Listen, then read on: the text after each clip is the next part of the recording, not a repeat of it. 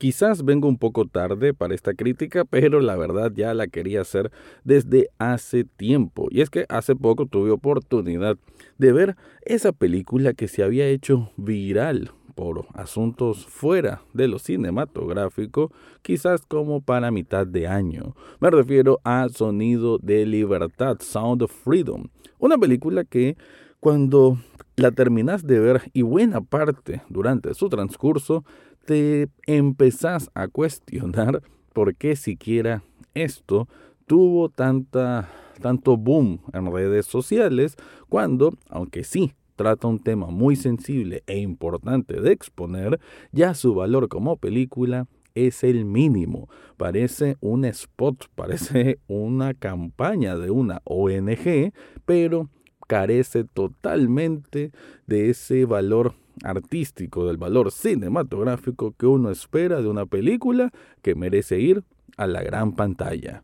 De eso es lo que voy a hablar en este episodio. Análisis cinéfilo y seriéfilo de la actualidad. Eso y más, en el podcast Echados Viendo Tele. Esta es una producción desde Nicaragua, de Rafael Echado.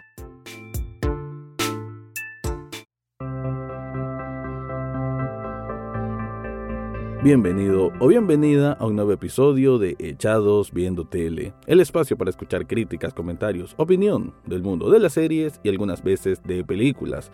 En este caso te voy a hablar entonces de esa película que por un momento invadió las redes sociales, me salí en TikTok a cada rato de un montón de gente super mega poser que empezaba a decirte de que esta es la película que Hollywood no quiere que mires. Esta es la película que Fox rechazó, que Disney rechazó, que HBO no quiso presentar, man.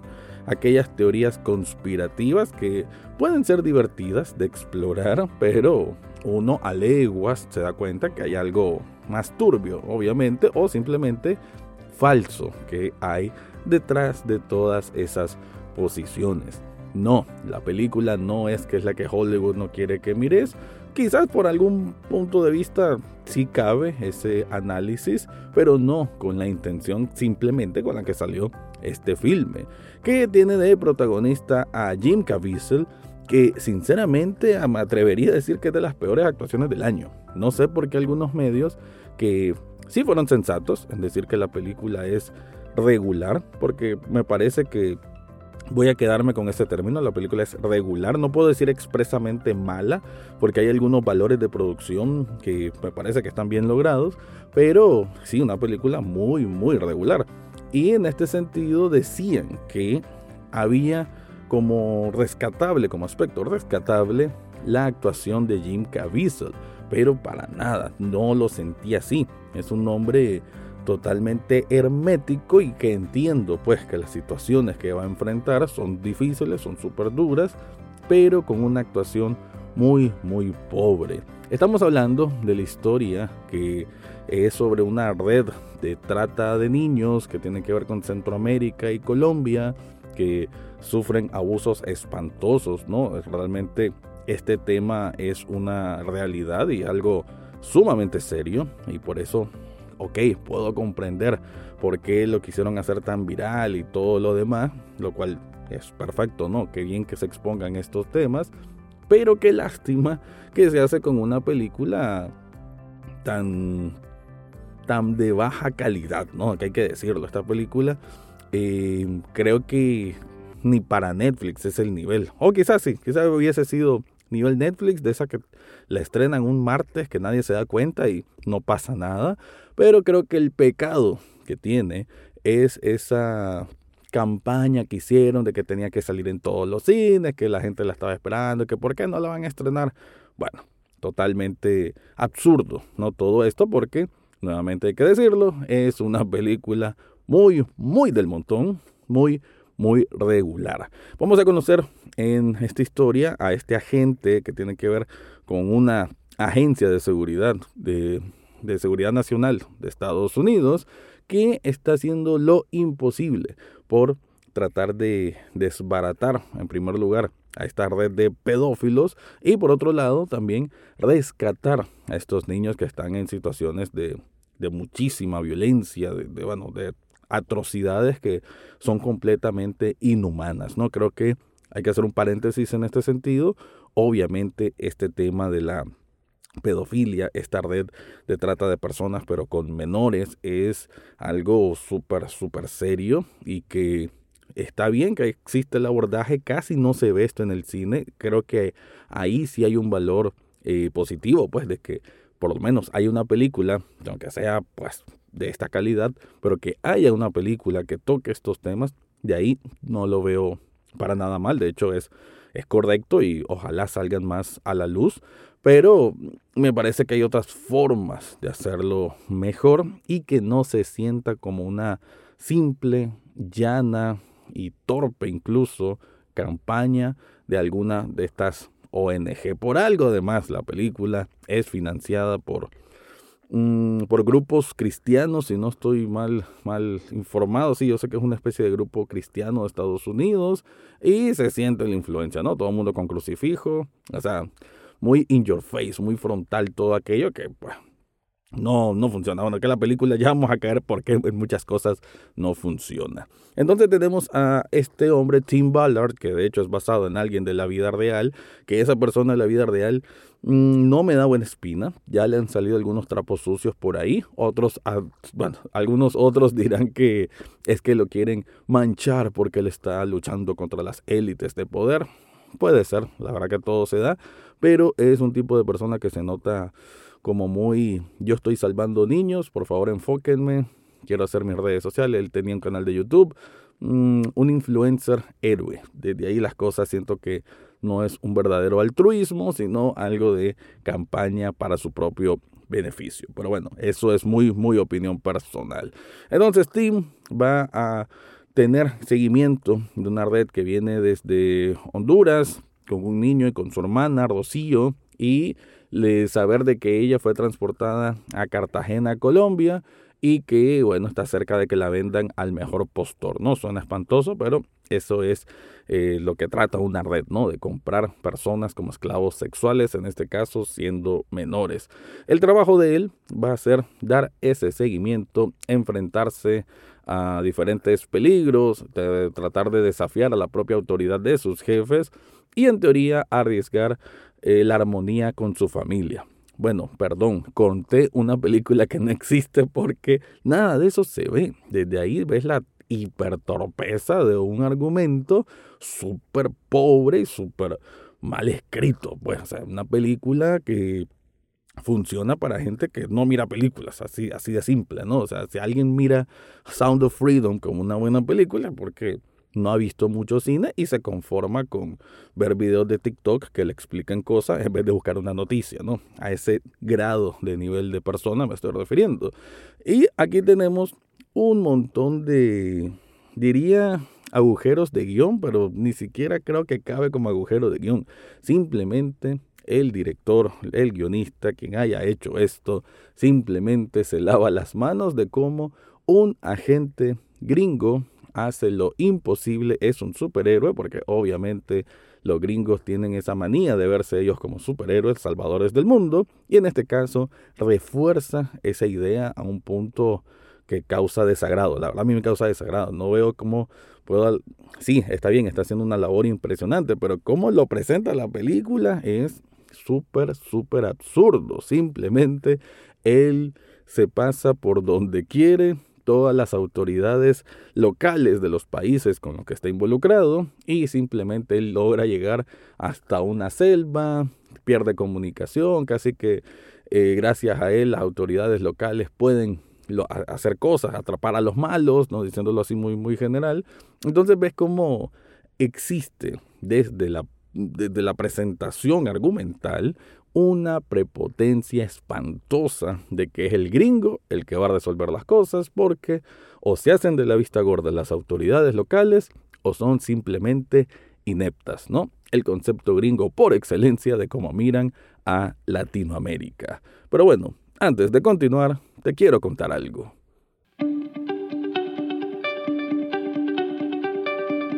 Si estás buscando un regalo especial para vos mismo o para esa persona que le tenés mucha estima, yo te recomiendo Subli Shop Nicaragua esta tienda de sublimación sirve para que te hagas camisetas personalizadas con el diseño que se te ocurra. Yo tengo un montón, tengo una de Bojack Horseman, tengo una de Los Simpson, tengo una sobre música de una banda que es Arctic Monkeys, que me gusta un montón, y vos también seguro tenés un montón de ideas que puedes plasmar en una camiseta que te identifique. Pero no solo camiseta, también hay tazas, hay vasos térmicos, hay unos pósters metálicos que se ven increíble en cualquier cuarto, en cualquier sala, en cualquier oficina y yo te los recomiendo un montón. Así que ya viene diciembre y es buena idea ya ir pensando qué regalar o por qué no adquirir algo bonito para vos mismo. En las notas de este episodio te dejo el enlace para que descubras todo lo que ofrecen ahí.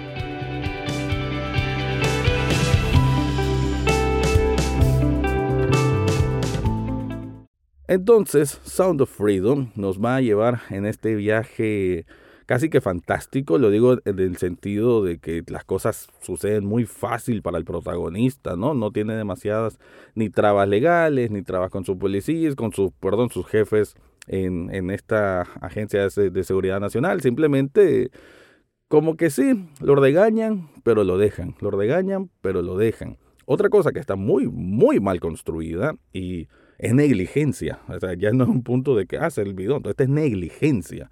Negligencia me refiero a la... ahora, ¿cómo explicarlo? Simplemente eh, no hay forma en que vamos a ver en esta película que este team, este Team Ballard, el protagonista, tenga una relación cercana con sus hijos. Y son un montón. Y con su esposa. Solo vemos como dos o tres veces que vemos a la esposa que le está llamando y que más bien, sí, tienes que seguir, no importa, aquí te, esperamos, pero tienes que cumplir esta misión. bueno, desde el planteamiento del diálogo que pareciera un ensayo de secundaria, ¿verdad? Es unos diálogos que, o, o parece película de los 90, ¿no? O sea, son cosas que ya son inconcebibles en el cine actual porque no es que lo hacen adrede como una referencia, no, ellos creen de que así habla la gente normal, así que no sé qué concepto, qué anciano habrá hecho esta película o alguien con mero desconocimiento del, del cine moderno, ¿no? Y em, vemos esas conversaciones con su esposa y prácticamente nulas conversaciones con sus hijos, ¿no? Un par de escenas y que parpadeas y te las perdés. Así que como un hombre que, es cierto, está haciendo una gran misión muy humanitaria, arriesgándose y que aparentemente esto es un caso de la vida real, lo cual lo hace pues muchísimo más meritorio y no, yo no le quito ningún mérito a eso, pues no se entienda mal, pero y como película necesitas dar un mejor soporte, un mejor respaldo a la relación familia que tiene este hombre. Es su pilar, es su, es su base, ¿no? creo que la base de cualquier persona adulta, de una u otra manera, es su familia. Y que no aparezcan como una correlación mejor entre los niños que quiere rescatar y su propia familia y sus propios hijos, eso es lazy writing, ¿no? Un, un, guion que simplemente no se hizo, no se revisó lo suficiente, no le importó al productor, que es un mexicano ahí también prepotente, simplemente se fueron a lo más, eh, lo más certero, por así decir. También hay que decir que el ritmo que lleva la película no es del todo malo. Creo que por lo menos en ese sentido son un poco más de dos horas la película, que sí se siente un poco extensa, pero aún así creo que el ritmo es eh, creo que bien llevado, ¿no? Curiosamente, ¿no? Entre todas las cosas malas que estoy diciendo, pero el ritmo quizás no es tan malo. Es absurdo, nuevamente vuelvo a ese adjetivo, porque los primeros 20 minutos pasan un montón de cosas que literal te levantaste a buscar un vaso de agua y cuando ves ya arrestó a alguien. Entonces, como que mm, es desordenado, ¿no? Eso hay que decirlo. Tiene un inicio meramente desordenado, que quiere ponerte ya en el esquema de quién es este hombre, sí, pero de una manera torpe, o sea, lo hace y lo hace mal, lo hace apresurado y por eso creo que el resto de la película, aunque insisto, lleva buen ritmo porque las cosas pasan de una manera como muy efectiva, ¿no?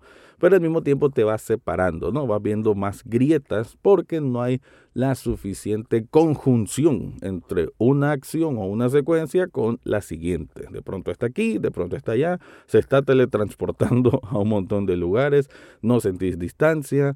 Cuando parece que viene una escena de peligro, como al final, de pronto literal sale corriendo, agarra a una niña, se monta una lancha, menos de dos minutos después, ya, ya creo que está de vuelta en Estados Unidos, ¿no? Estando él en Colombia. Una, una cosa que, bueno, puede ser de presupuesto, ¿no? Decisiones que no hay escenas para grandes persecuciones. Es válido algo así, pero nuevamente hay formas que en el cine, hay lenguaje cinematográfico que te permite hacer una mejor, un mejor ordenamiento general, aunque involucre escenas que tienen acción, ¿no?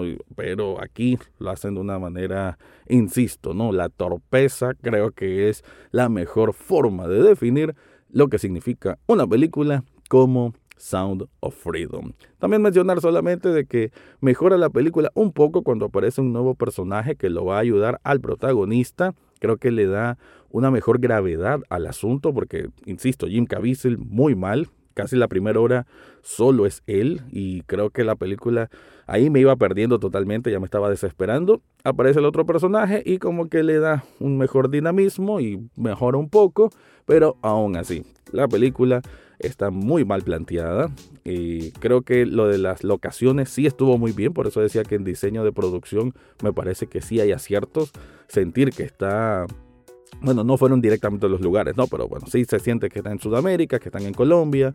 Cuando están en esos lugares me parece bien retratado, lo cual se agradece. Casi no hay películas gringas que sepan hacer eso. En este caso, siento que sí lo hace bien, de manera modesta, pero lo hace bien. Y eso también es un punto a favor de los muchísimos en contra que tiene Sound of Freedom.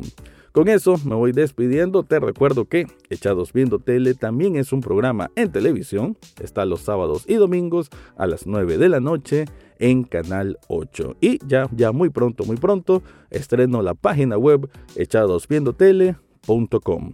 Con eso me despido. Esa fue mi review de la película Sonido de Libertad. Eso fue todo por hoy en Echados Viendo Tele. No olvides suscribirte desde tu sitio favorito, ya sea Spotify, Apple Podcast o hasta en YouTube. Gracias por escuchar y será hasta la próxima semana.